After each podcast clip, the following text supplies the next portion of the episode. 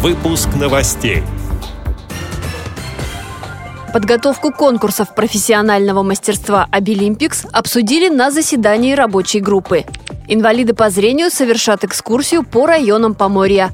В Курске прошел вечер памяти незрячего композитора Ивана Халявченко. Россияне занимают второе место в неофициальном медальном зачете Паралимпиады. Далее об этом подробнее в студии Анастасия Худякова. Здравствуйте! В Министерстве образования и науки России состоялось заседание рабочей группы. Тема встречи – подготовка конкурсов профессионального мастерства среди людей с инвалидностью Абилимпикс, а также подготовка национальной сборной к международному чемпионату Абилимпикс. В заседании рабочей группы приняла участие вице-президент ВОС Лидия Абрамова. Собравшимся представили проект концепции соревнований с учетом международных требований и предложений регионов. С информацией о проведении конкурсов можно ознакомиться на сайте чемпионата Абилимпикс.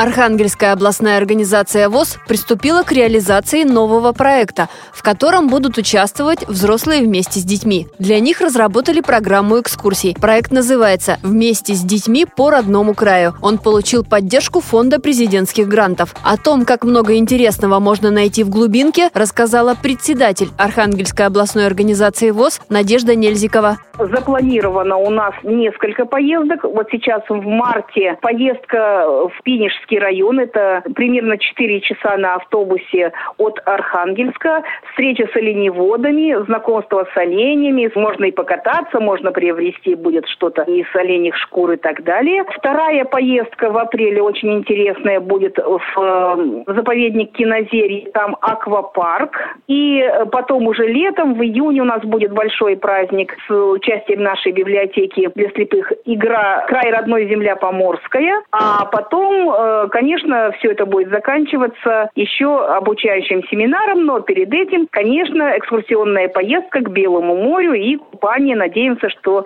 конец июня будет уже теплым, и все уже смогут окунуться в воды Белого моря и насладиться праздником.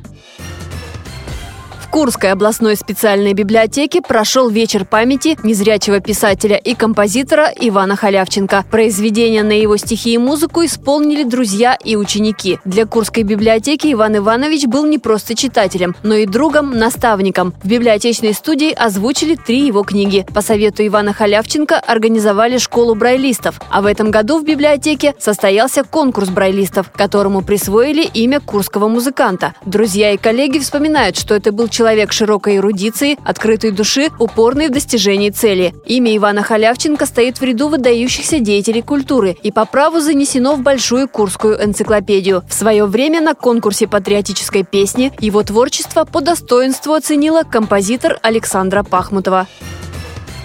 В Южной Корее проходят Паралимпийские игры. Они открылись 9 марта. На соревнования отправились 30 российских спортсменов и 6 спортсменов-ведущих. Россияне занимают второе место в неофициальном медальном зачете. Сейчас в копилке нашей сборной 13 медалей. 5 золотых, 5 серебряных, 3 бронзовых. Среди медалистов двое спортсменов с нарушением зрения. Три награды завоевала Михалина Лысова. У нее золото и серебро в биатлоне и бронза в лыжных гонках. Валерий Редкозубов Кириллов завоевал бронзовую медаль в горно-лыжной суперкомбинации. Паралимпиада в южнокорейском Пхенчхане завершится 18 марта. Россияне выступают под нейтральным флагом в дисциплинах – горнолыжный спорт, биатлон, лыжные гонки, керлинг на колясках. Эти и другие новости вы можете найти на сайте Радиовоз. Мы будем рады рассказать о событиях в вашем регионе. Пишите нам по адресу новости собака ру. Всего доброго и до встречи!